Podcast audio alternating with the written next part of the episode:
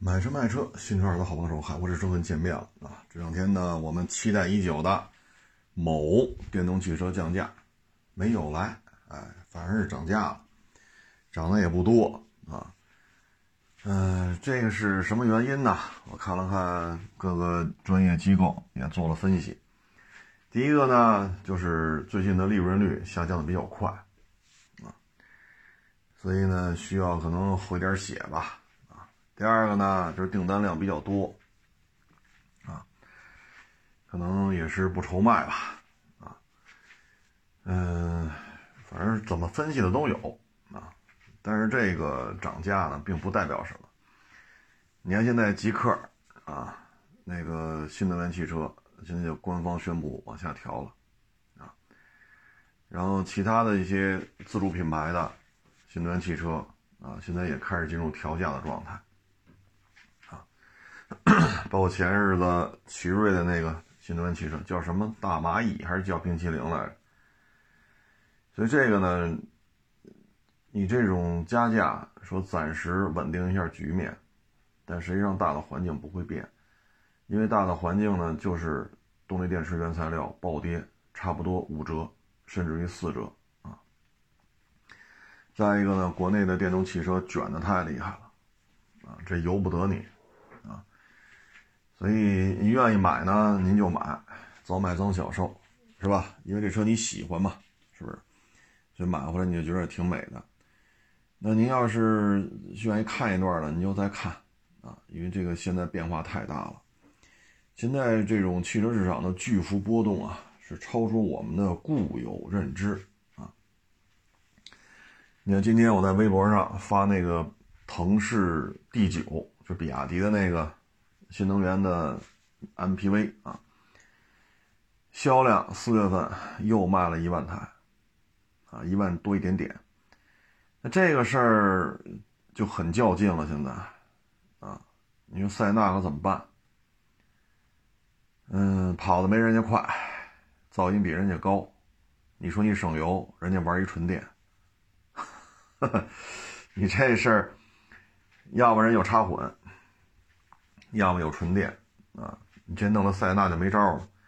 别克 GL 八也是，啊，你说你玩这种像塞纳那种混动，别克现在还玩不转。那你只能是就这么扛着。你说玩插混也一般，他做的也一般。玩纯电做的更一般，啊，你看卡迪那个纯电叫什么来着？叫叫什么？爱呃呃瑞歌是还是叫什么来着？你看那一堆投诉，啊，很多网友买回之后，这个大哥就是吧，所以现在 MPV 圈子变化就这么快，啊，要知道去年的这个时候，你要买一塞纳去四 S 店提去，给你加四五万块钱，很正常。春节前买七万五八万，就这么加，就去年啊，去年一月份。七万五八万的很正常，你说定定了一个说加七万我不要了，哎呦我这四 S 店可高兴了，立马把定金退你。为什么呀？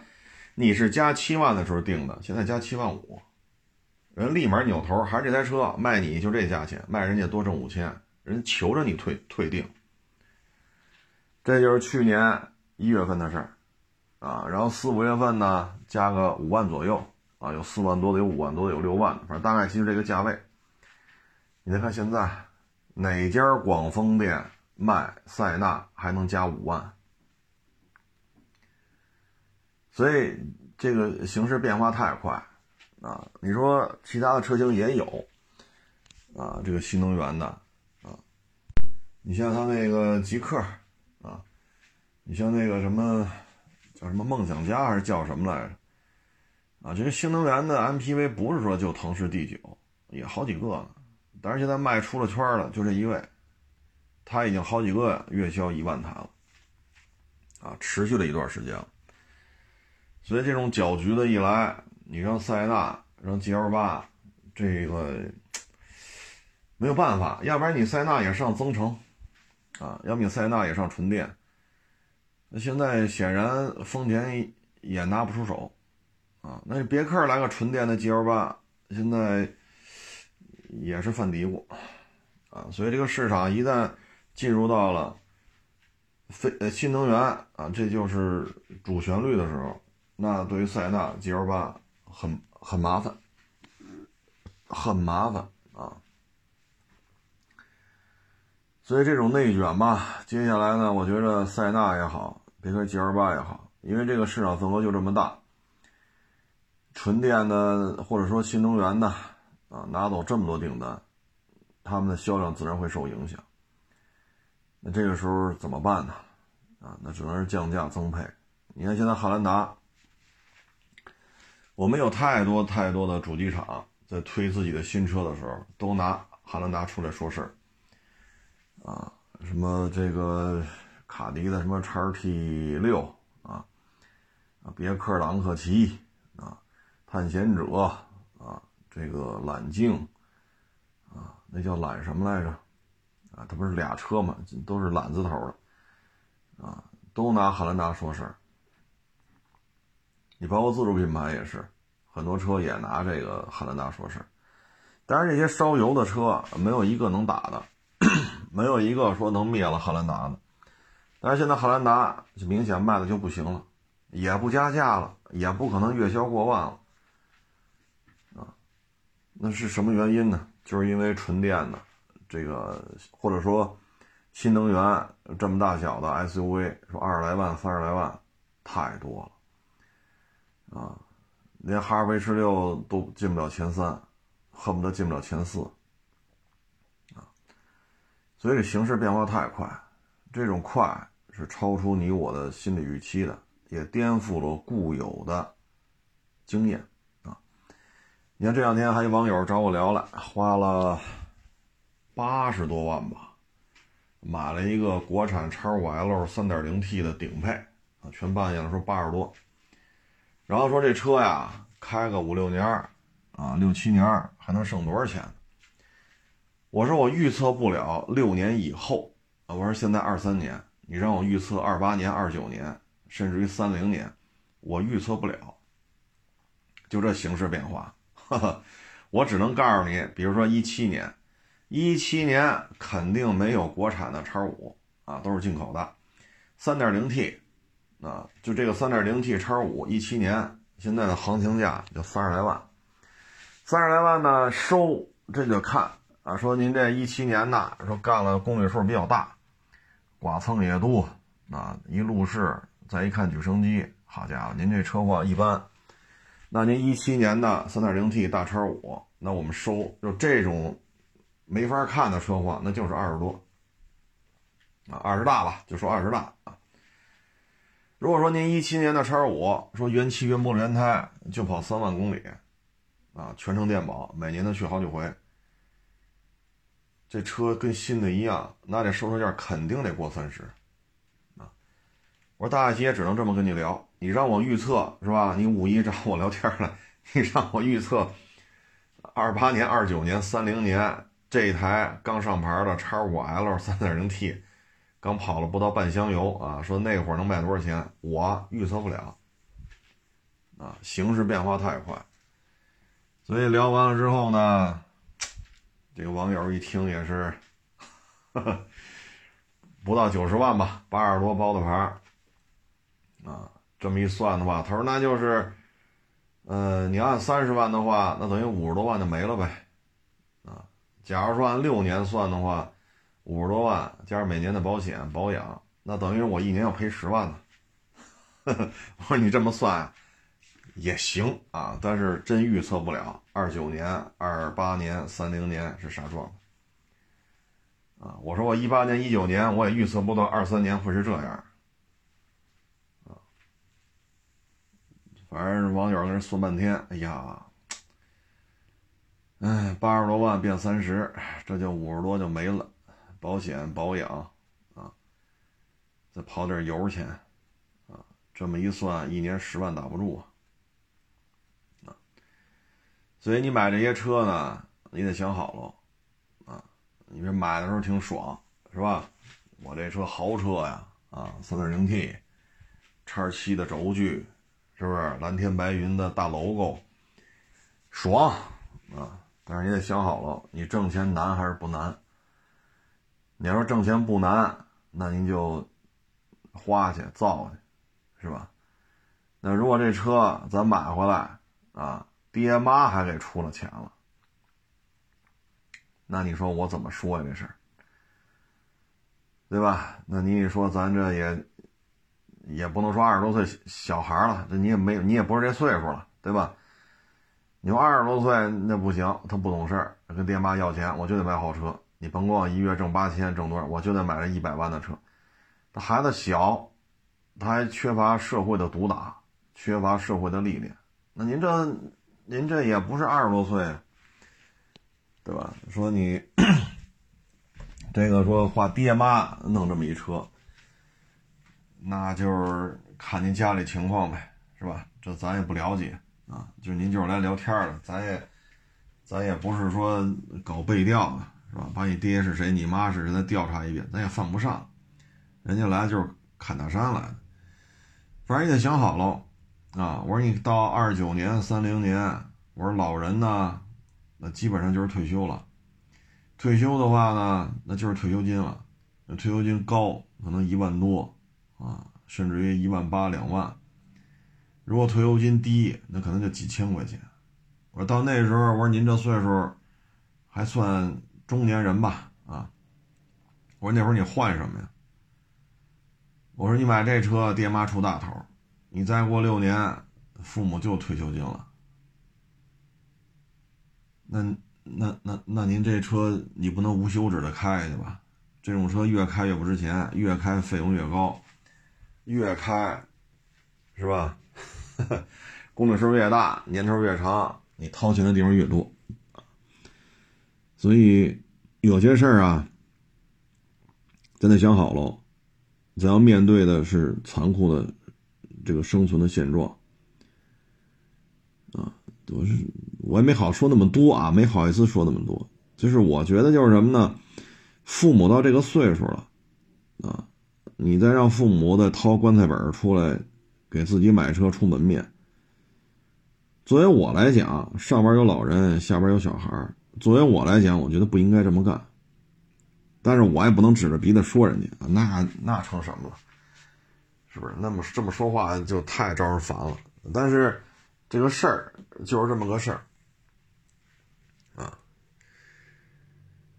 现在这种形势就是这么不确定，咱买车的时候真是得悠着点啊。你看最近这个呃致炫，这不是卖的特别好吗？六万多一辆，那店里都脱销了，五一疯抢，这种车源疯抢，现在六万四千八都买不着了，你得加钱啊，优惠都回调了，因为生产的车还不够消费者抢的呢，啊，那不够你消费者抢的，那你这种情况下，你说咋整？啊，这说明什么？就说明务实的人越来越多了。过去这三年，应该让大家清清醒的理解了什么叫衰退，什么叫降薪，什么叫失业，什么叫破产，什么叫倒闭。过去这三年多，我相信每一个人对于这些词儿，都应该有一个重新的认识。一八年、一六年干他妈什么都挣钱。啊你说花香也好，亚视也好，你只要不傻不捏的，都不需要你太会看车啊！你只要不傻不捏的，勤快点，弄几个车一卖，都能挣着钱。现在呢，不赔钱就就是牛啊！这形势变化太快，所以你看现在这种车都脱销了！今天我跟这网友聊呢，六万四千八，这不是开回家美美滋滋的吗？那致炫叉，现在再一问，这价钱回调了，啊，回调了，还是六万多，但是回调了小几千块钱，为什么呀？都不够卖的，那车还没运到这儿呢，人这边钱都交完了，你还得等，啊，因为在广州生产的嘛，嘎油嘎嘎油嘎，拉到北京了，这需要时间呢，这距离在这儿呢，比上海到北京距离还要远。你就就抢疯了，他过去这车不至于，现在就抢疯了，啊，比凯美瑞啊，比什么卡罗拉雷凌是吧？RAV4、威兰达，那个叫什么来着？啊，对，锋兰达、卡罗拉锐放，比这些车都抢手。为什么呀？务实的人太多了啊。所以咱们这个，你说将来再过几六年，这爹妈也就退休了，收入就这样了，退休金多少就是多少了。那也逐渐就开始进入到需要去医院开药，啊，需要天天吃药，就逐渐的向这个这个状态在转化，因为人老了嘛，上了岁数就是这样，啊，咱也不说方谁啊，这这是客观规律，大自然的规律，啊，你不论是长颈鹿、大狮子，是吧，还是那个家巧，啊，你这这动物包包括海里那大鲸鱼。那不都是这种自然规律吗？啊，唉，所以所以说还是务实一点吧，啊，虽然说我们卖这些，假如说我收个致炫卖这玩意儿不挣钱，但是我们还是觉得得务实，啊，我也希望天天卖陆巡五七，是不是？天天天天卖 G 六三，我也觉得卖这个过瘾，挣得多，啊，但是从人活着的这个状态来讲，还是务实，啊，这样的话会比较好，啊，当然了，叉 L 也是供不应求啊，致炫也是供不应求，所以你会发现呢，现在的社会就是两极分化，就跟那房产似的，位置好的、稀有户型的，尤其是中大户型，三室一厅、四室一厅，这种房子就是抢手，啊，这种楼龄大，比如七十年代、八十年代。啊，三十多平、四十多平、五十多平的，这个就不是太吃香了，啊，两极分化，啊，嗯，这个假期反正就聊天聊得多，啊，也是体会人生嘛，啊，一人一活法，啊，只不过呢，经常会来网友一聊，哦。几年前就有人这么活着，包括我一九年吧，收那叉六不就是吗？一百一十八好像是，啊，一百一十六、一百一十八呀，大叉六，啊，开了十年，现在老家也不主事儿了，是吧？也领退休金了，自己呢也从大学毕业的青葱少年变成孩儿他爹了，啊，那现在就得卖了。卖了的话呢，一百一十六是一百一十八，反正那一是没了，一没了。那这玩意儿每年的保费、每年的保养，你六缸的嘛，大叉六啊，你又一直去四 S 店，你不去四 S 店，这六缸大叉六它也不便宜，啊，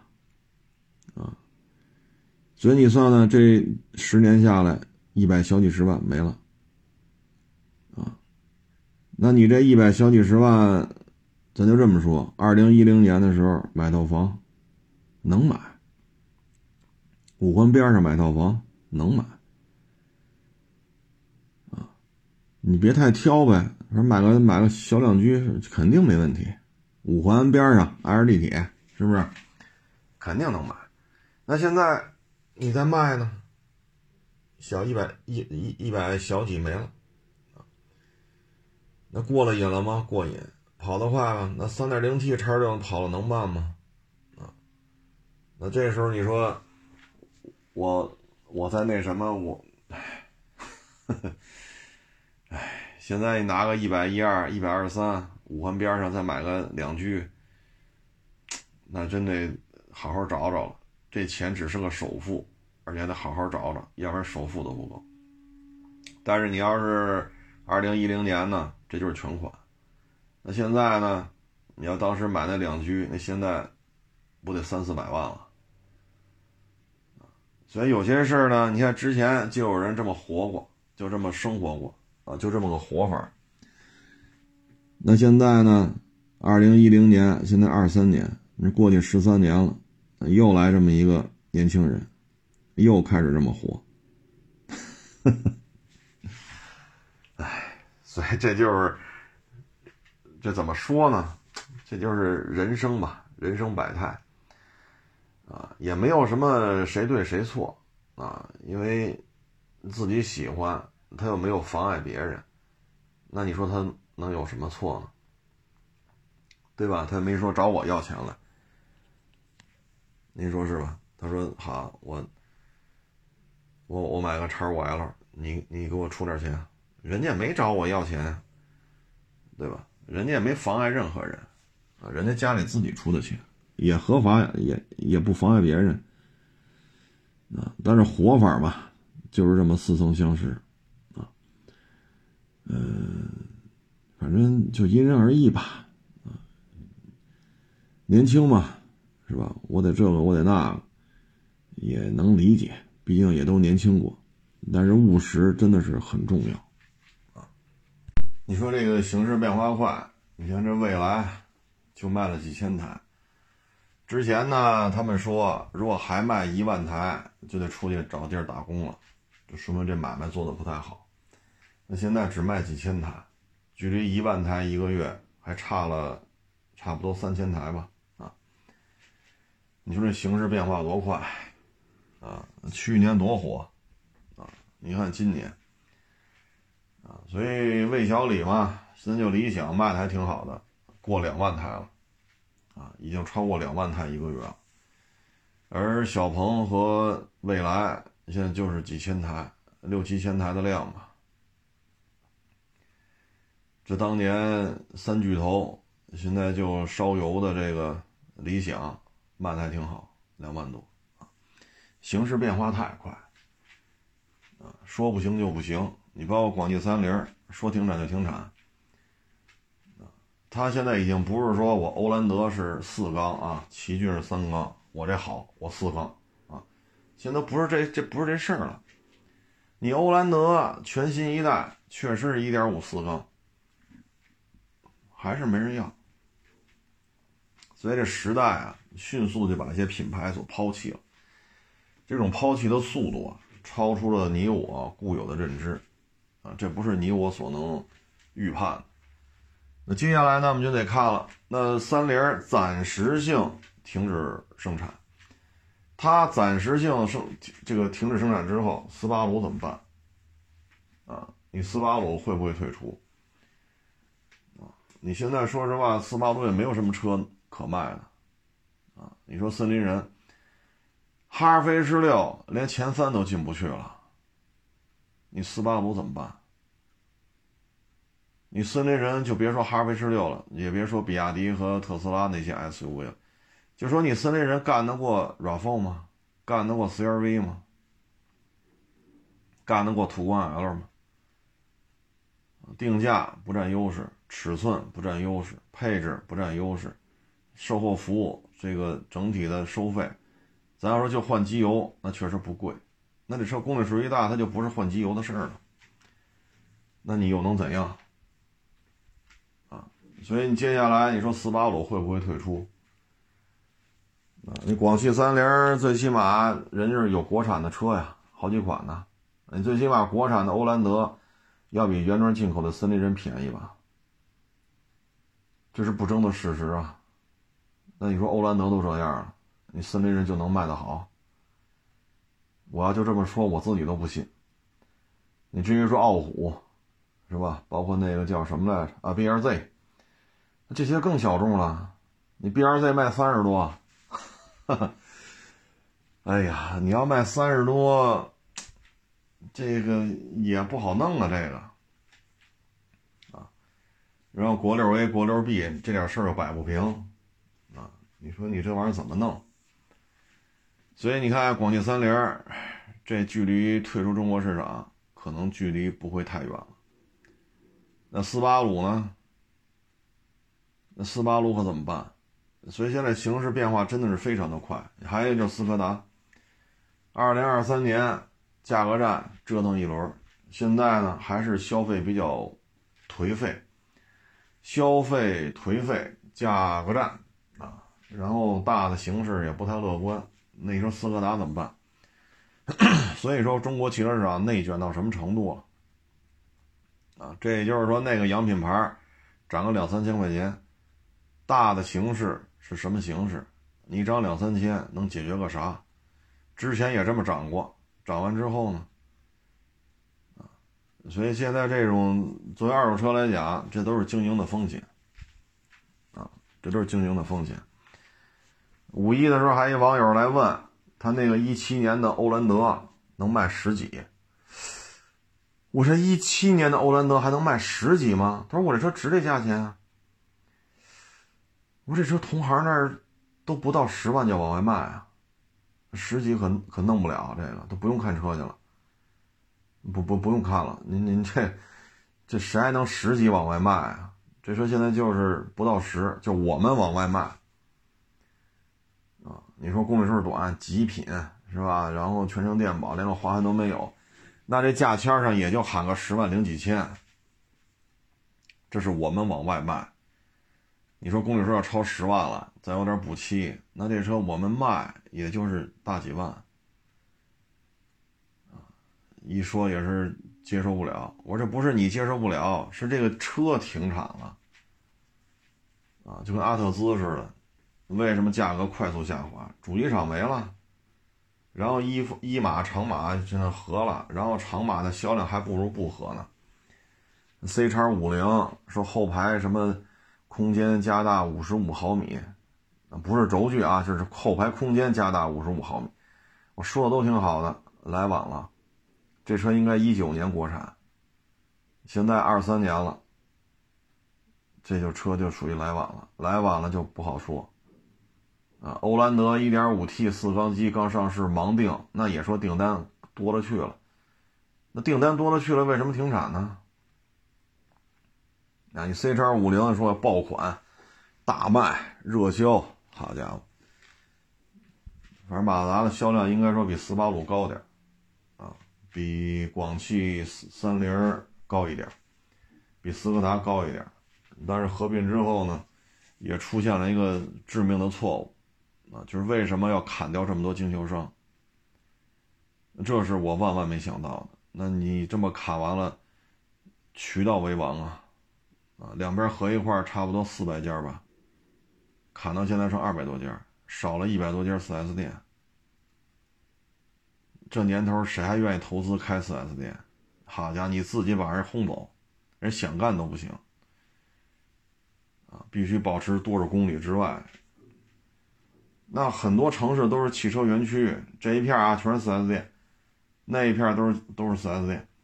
好，你非得要求距离多少公里，否则的话一律不许经营。你不是生生生把人轰走了吗？差两公里就不行，对吧？隔一个路口也不行。那现在是渠道为王，投资人不愿意投资开 4S 店了。你说他开一个比亚迪的，那可能人还有点想法啊。你让他呃开一个那什么那特斯拉的，如果人家授权允许的话，那可能还是有点想法。你让他开马自达，哎呦，倒找钱也未必愿意干呐。所以你说今年就这形势啊，三菱、斯巴鲁、斯柯达，啊，就这这就这几家，今年是不是最后一年，谁也说不清楚啊。形势变化太快，嗯，说到这个形势变化快啊，你看前两天咱们就说嘛。嗯，乌克兰的司机要求跟咱们老大通电话啊，那咱就接这电话呗啊，就跟他们聊。聊完了之后呢，这事儿就有火儿啊，因为这个是司机找到咱们，咱们老大呢又刚从莫斯科回来，这不就有火了吗？结果你看看，弄无人机跑莫斯科。啊，要炸这个，然后这事儿呢，现在就变了，啊，这个俄罗斯的这个啊，梅德梅德梅德韦杰夫就说了，啊，在恐怖袭击之后，从了在从呃，就是除了在物理层面上消灭司机及其集团之外，别无选择。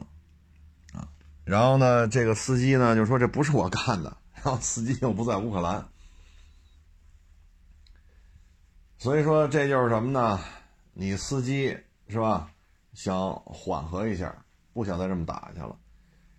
大佬们那边就放你的料，说你贪污了四亿 dollar，你手底下这个团队，啊，几百万、几千万、上亿的贪。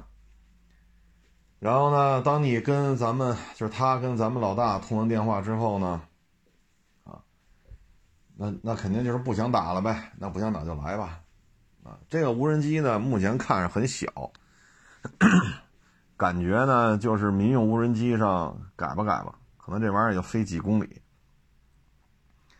所以它不可能是从乌克兰起飞飞到这莫斯科，啊，去克里姆林宫去炸去，这个完全不具备这种可能性，啊，所以这就是拱火。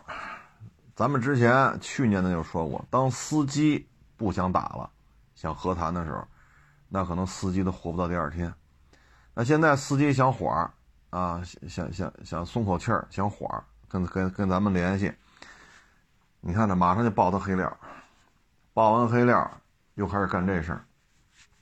那你这么弄，你不是把这个大毛给惹急了吗？啊，其实要炸这个司机早就炸了，只不过呢手下留了点。啊，留了点量，没说直接杀了他。那现在这事闹成这份上了，啊，你这个，唉，所以说嘛，当这个木偶，当这个傀儡，有些时候也不好干，啊。然后这司机就说了，说这先不回乌克兰，缓那么一天两天。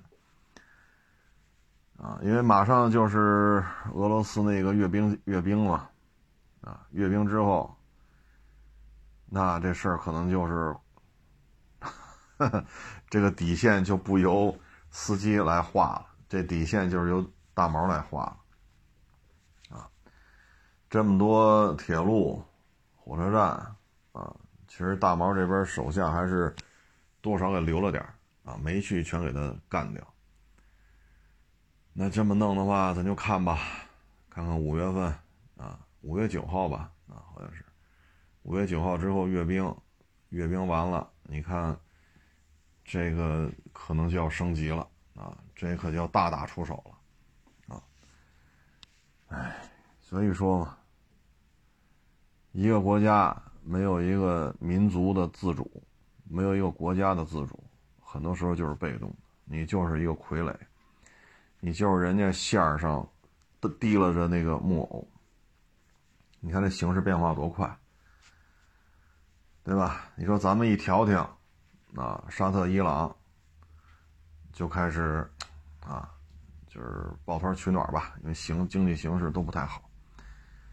然后呢，整个中东大和解，啊，南美呢，巴西、阿根廷。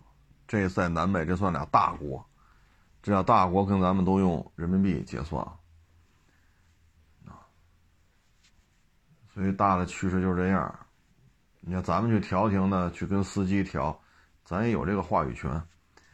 你看法国总统回去之后，腔调都变了啊。法国总统那话里话外也是觉得，这仗没有必要再打下去了，没有必要再给这么多了，打他妈一年多了，打出什么好来了？越打越穷，越打越乱，越打难民越多。这几大几百万的，大几百万的难民现在都跑欧洲呢，那就是负担呢。啊，现在风向不就变了吗？那现在，呵 呵你得打下去啊！你怎么也得打到拜登这选举完了呀？要不然影响人家政绩，他这可不管俄这个乌克兰。死多少人，啊！哎，所以这形势变化多快啊！看看司机什么时候回去吧，看看五月九号之后，这就准备大打出手的这个大毛啊，会怎么去治他？要知道当年克格勃的这个是吧？这克格勃是干什么的？这这，但凡对于。这些事情有所了解的，应该都会知道的，啊，所以现在你说这事儿，包括当年乌克兰搞颜色革命，当时的乌克兰，当时的县政府啊，也有这种警察什么的在进行维持秩序，那就死了好多乌克兰老百姓，被人开枪射杀了。当时一股脑的宣传，就是当时的乌克兰县政府干的。那后来亲美的政权上来之后，现在随着时间的流失，这些事儿逐渐被曝光了。而当时在这广场杀乌克兰老百姓的，不就是美国指使的吗？就美国派人指使的，杀这么多人，栽赃当时的乌克兰县政府。而乌克兰当时县政府没有杀这些人，这都是老一套，人家是有科班培训的啊，颠覆他国政权系，人有这么一学科，啊，人家有学位的。您说您学什么呢？我学这种树的。您学什么呀？学养牛的。您学什么呀？计算机。您学金融，他学会计，这学体育，对吧？那个学心脏病，这个学膝关节那人家学什么呀？颠覆他国政权系。他有专门吃这碗饭。所以，唉，这形势就变了啊。这就看大毛这边就怎么。怎么下家伙吧？这是这可是惹急了这个，啊，这可是惹急了，打了一年多了，其实也没对司机这边下手，啊，嗯，包括司机的这个官邸，其实也没也没怎么着，啊，唉，所以你说这形势变化多快，这如果说是叮当五四又一顿抡，啊。那乌克兰这边可能就扛不住了，欧洲这边说实话也盯不住了，一年多，啊，经济动荡，资金外逃，经济衰退，物价上涨，啊，再这么抡一回，再跑过来几百万人，好家伙，这可够喝一壶的，嗯，所以形势变化，太快，啊，不是一般的快，啊，嗯。今天还有网友跟我说呢，说这个也是这个失业啊、下岗啊。其实现在啊，就这个裁员，咱也都能理解啊。那效益不好，养这么多人，确实也是承受不住，承受不住。要么降薪，要么裁员啊。但是这里边呢，就是千万别因为这事儿得罪人。啊包括这两天的这些什么 这恶性案件啊，今天我看又报道了自制的 biu biu biu 啊，又开始，这不是现在我刚才录节目看呢，还在抓呢啊，跑哪儿去了这人？自制的啊 biu biu biu 啊，所以包括今儿网友还跟我说呢，就说那个某建筑设计院五十一了，跳楼自杀了，说这真是真是好人呐。没错，这真是好人。你之前花这么高的薪水，许这么大的愿，给人挖了，五十一了，人家自己这我得管人叫大姐啊，就人这个大姐自己要求降薪，你何必呢？最后人家在这个建筑设计院楼顶上跳下，这是一好人啊。虽然我也不认识这人啊，这个单位我也没有熟人啊，咱就说这事儿，这大姐是一好人。如果想不开了，啊，找你书记家或找你院长家，直接就去，那就说不好什么后果了。所以这个压力还是，哎，尤其是这种单位是吧？您这又有拨款，是吧？你又不是说像我们这个自负盈亏，啊，你点点一小时灯，这一小时灯的电费都得我我负担。对吧？你每租一个车位，你要掏一个租位一个车位的租金。每一次过户，这过户费都得我自己兜里掏。那人家那不一样，人那是有拨款的呀，这块地皮是划拨给你的，你有什么租金的压力？对吧？所以这个真是啊，今天还有网友跟我说这事儿，我说这女的是个好人。啊，如果去找书记去，或者如果去找院长去，就同归于尽，那这事儿好像也是一个结局，就是他不活了，都是不活了。那你说从这楼上跳下去，这已经是一个非常好的结局了，哎，所以有些事儿啊，真是人这一辈子真是蛮快的，啊，你现在跟我说那些九几年的那些同事啊，零几年那些同事都叫什么，我都想不起来了，啊，我都想不起来人叫什么，所以人这一辈子其实挺快的。啊但是没想到五十一想不开了啊，也真是挺可惜的啊。所以现在这个环境当中吧，还是得控制好情绪啊。能干不能干的，有些时候不取决于咱们，它不取决于你我啊。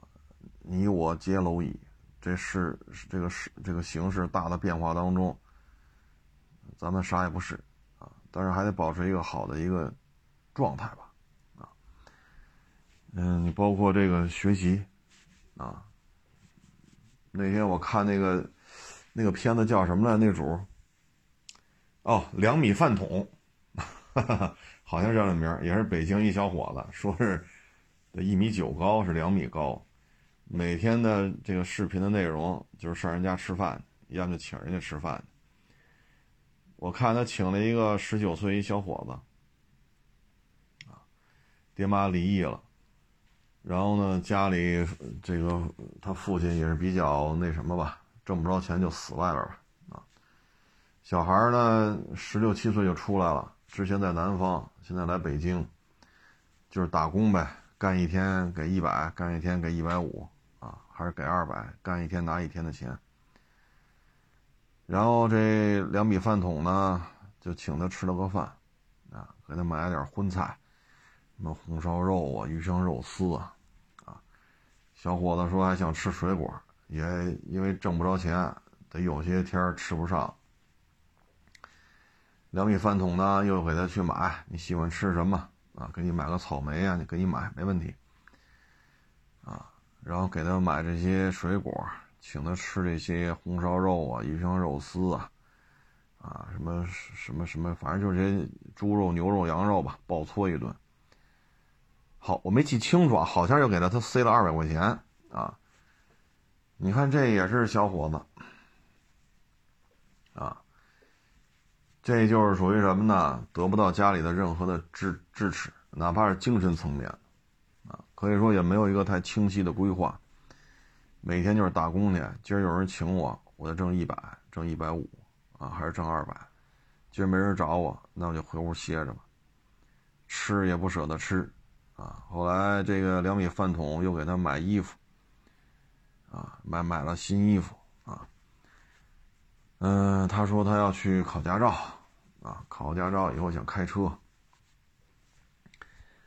你说到这儿呢，我就想起一五年。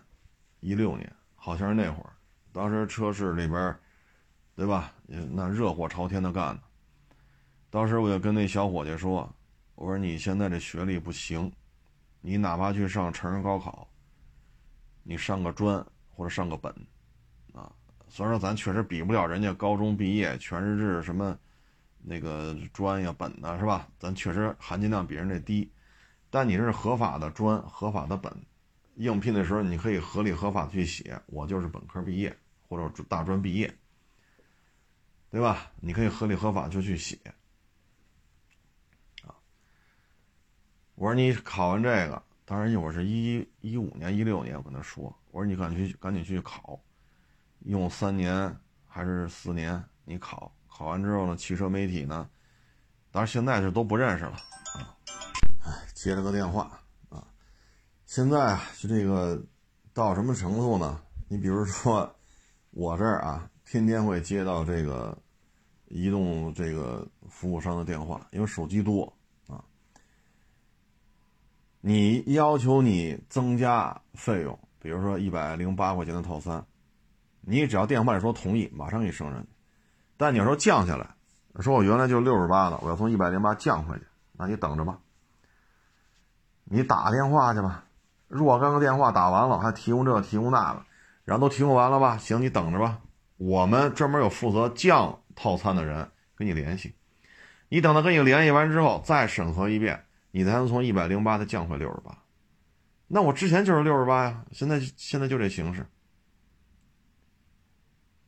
这些移动电话的服务商现在就到这种程度了，啊，就到这种程度了，啊，所以这大的形势就这样，啊，就别创业了，啊，这两天还有来的网友，好，疫情期间开饭馆，哎呦我老天呐，我说您这战略研判这是有问题的，这个。啊你包括那小伙子，十九岁，两米饭桶，这个，你说白了，家里也给不给不了精神层面、理论层面的指导，物质层面更给不了。十七八岁啊，初中毕业吧，好像是。你说你这种状态，你在社会上打拼，啊，他妈妈他也不知道去哪儿了，因为离婚了，很小就离婚了。他爸爸就这种态度。啊所以这年轻一代啊，一旦没有了这种良好的这种，就来自于长辈的这种规划引导，啊，包括一些扶持，他想混出来很难，很难，啊，你总不能让他成为一街溜子吧，啊，现在二零二三年，你说做个地痞流氓，这也不是一个太好的选择吧，可能你干不了几个月就进去了，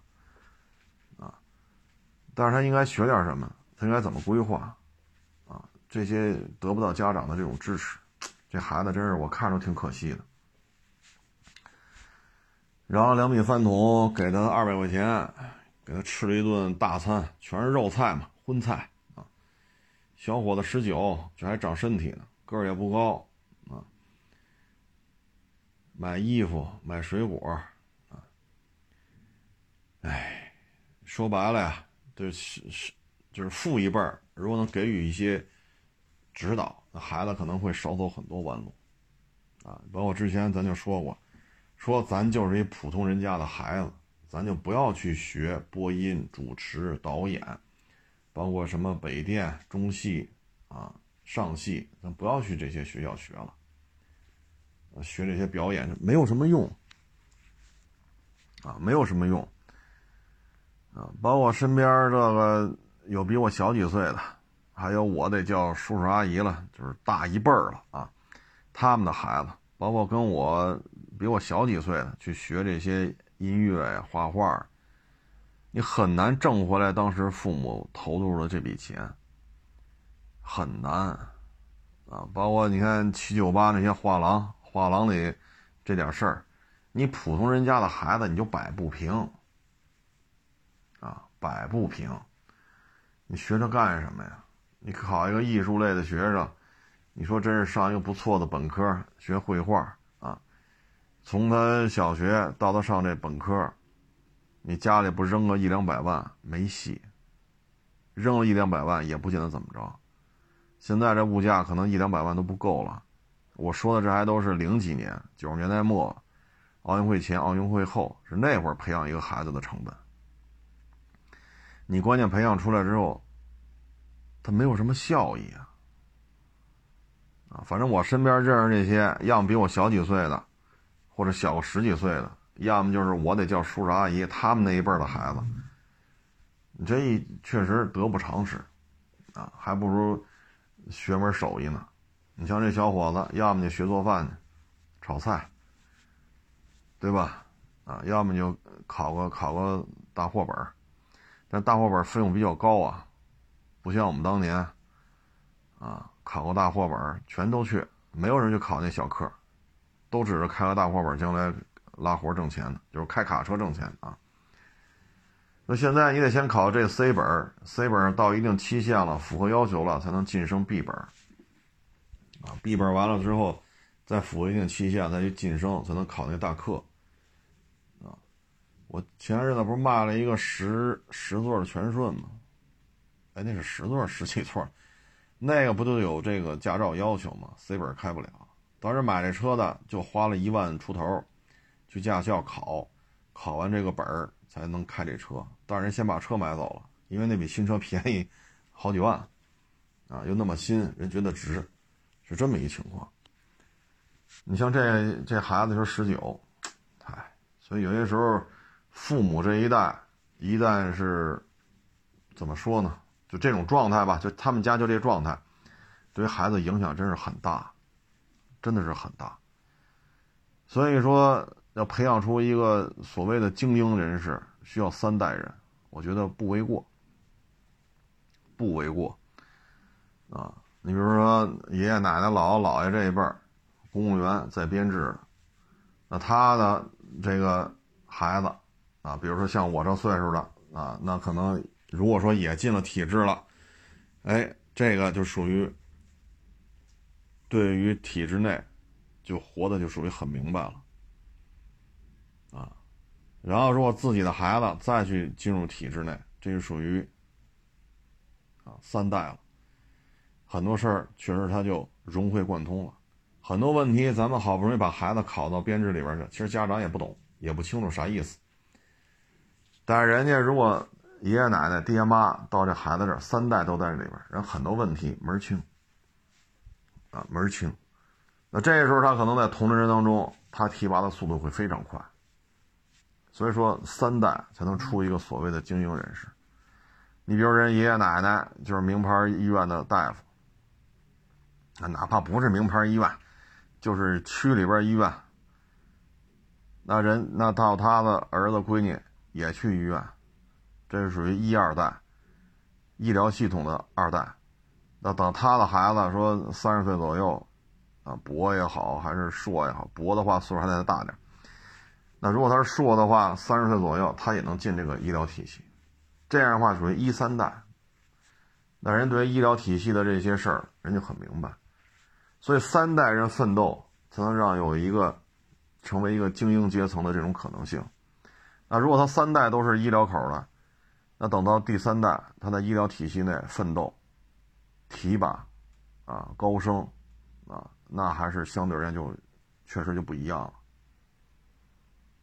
确实就不一样了，啊可能一些大佬级别的，可能跟人爷爷奶奶都是同学，然后四五十岁的这个，啊一些有一定权力的，坐在一定职位上的，可能跟他爹妈又是呃师兄弟儿啊。啊，同学呀，啊，或者一个师傅带出来的呀，所以有时候培养出一个所谓的精英，真的是需要三代。啊，你没有这种历练，真的是很困难。啊，你可以看这些所谓的这些目前各行各业这些大佬，啊，你看王健林，王健林家里是干嘛的？马云家里是干嘛的？你看这些人里的哪个家庭背景都是普通老百姓。包括这唱歌也是，所以普通老百姓学个一技之长，比什么都重要。太过于虚头巴脑的，你可能得不偿失。在经济高速扩张的时候，这个艺术圈子里，他对于人才的需求远大于正规院校的培训，所以他才会出现。你像本山传媒有很多这种笑星，在一几年的时候风光无限。德云社也出了很多相声演员，在一几年的时候风光无限，包括像王宝强、像岳云鹏，啊，都有他们一些出头露面的机会。但是现在呢，很难了，要么大资本，啊，要么就是几代都是演艺圈的，比如像关晓彤，为什么经济收缩了？这种拿钱供着你，我拿钱供着你，哎，你让我。你能让我乐一下，我花钱供着你，你能让我笑一会儿，像这种行业就迅速的会边缘化，他得不到那么多资金量，啊，所以我看完这个，我我也感触也挺深的，啊，你在社会上，你等他摔跟头，摔摔摔摔十跟头八个跟头，被这整被那打被这骂被那欺负，他有些孩子他就没到参悟人生的这个阶段，他可能就挂了，他就不活了。甚至于就此消沉了，所以有些时候该摔打，该该去吃苦，这应该的。但是呢，家长如果给一些引导、战略性的一些规划，啊，一些人生经验的这种传授，其实对于孩子来讲可能会好一点。我看完那片子，真是感触挺深的。两米饭桶，啊，那也是一北京孩子。哈 哈一开始跑人家蹭饭，每次去倒是不空手啊，提了点水果啊、色拉油啊，有时买点肉啊，啊，反正也不空也不空手去啊。后来呢，现在进化到请别人吃饭，啊，也挺有意思的，啊，也挺有意思的。哎，总而言之吧，这人活着呢，得对得起父母，得对得起老婆，得对得起孩子。而且呢，培养的时候呢，真的没有必要说让自己孩子说，我们家孩子要成为朗朗，啊，我们家孩子要成为这个大歌星，啊，这个，哎，反正有些事儿呢，你真是得想好了，啊，钱花了，按今天二三年这形势，你说你花个二百来万、三百万。把孩子培养到艺术院校去，出来之后找工作很费劲。真是想去演艺圈，这个那个有各种潜规则，啊，赔这个赔那个。那你还不如二三百万，就说天通苑，啊，拿这当首付，二三百万做首付，这这总够了吧？买一套一百平的房子。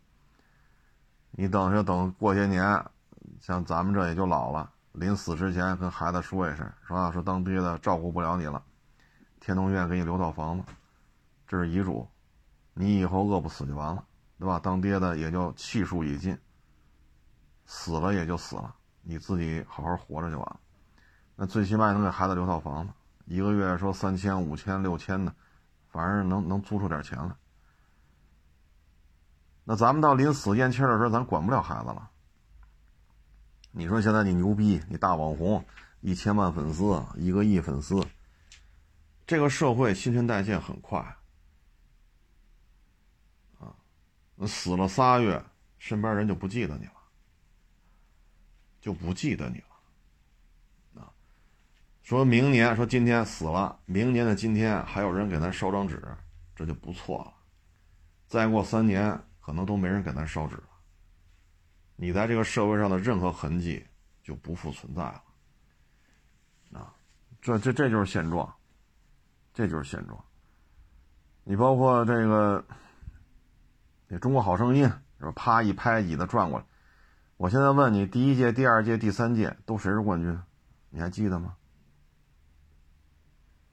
第一届、第二届、第三届出来这些歌手，现在还有几个天天中央台、北京台天天上去唱的？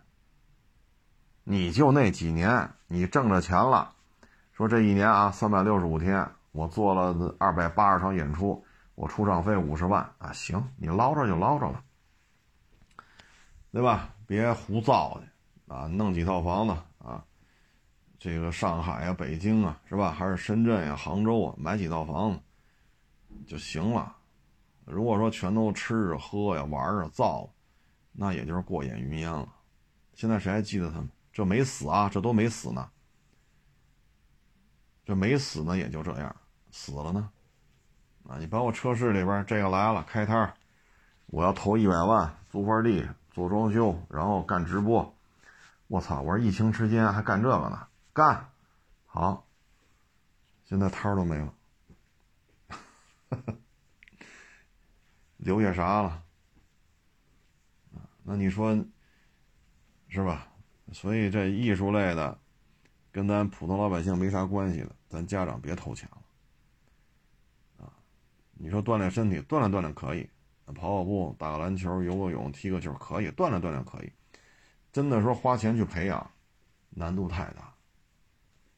我原来说过，差不多二十多年前，我那会儿踢野球，当时国安一个三号守门员吧。那差不多二十二三年前的事儿，人家胳膊折了，教练要求每天的四百米跑道跑多少圈来？是反正跑个几十圈，他不打着那个绷带吗？那胳膊掉了嘛。然后说这个强度不够，还要跟我们踢。我们踢野球，当时边上那个篮球场，我们说踢篮球场，好家伙，压折条胳膊。篮球场，他一启动我就追不上了。这还折条胳膊，他要启动超过三步，全都废了，谁也追不上。这还折条胳膊，这还是个守门员。后来一聊，也是石景山的，住的还都距离还不算远。他说了，当时国安队挑人，两千个孩子报名，就选他一个人，就能干到今儿。是当时国安队三号守门员，就他一人，全都淘汰了，一月挣一千五。但是很遗憾，在之后那几年，我还看中国足球的时候，我就没见过这这兄弟。我只是在中央五，当时张璐啊，张老前辈还在国安当头呢。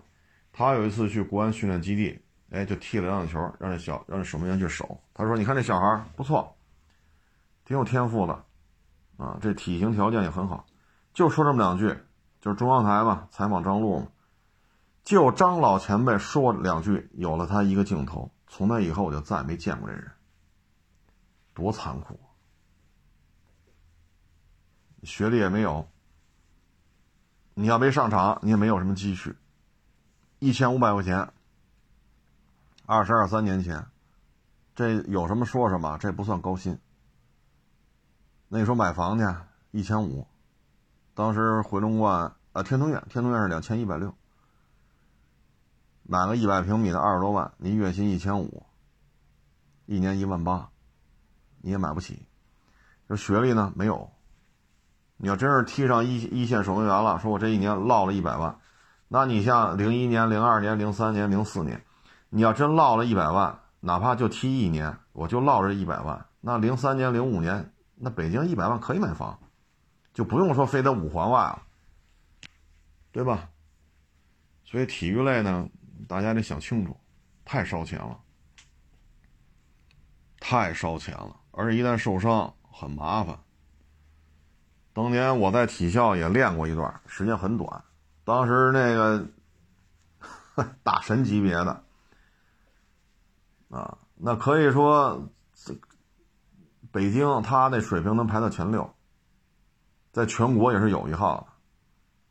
那最后怎么着啊？这么高的水平，首钢电焊工水平高吧？首钢电焊工，因为我在首钢见着他了，那动起手来，哎呦我去，三五个人弄不动他，那了得！啊，因为我跟他交过手啊，我知道啊。十几岁的时候就打不过他，你别说之后长大了，一样打不过他。那绝对是个腕儿啊。那最后呢？你说现在也跟我岁数也差不多。哎，所以这真是得慎重，啊，真是得慎重。哎，这一说，这这这这这这就时间跨度就大了去了。行了，不多聊了啊！谢谢大家支持，谢谢捧场，欢迎关注我新浪微博“海阔是这种”。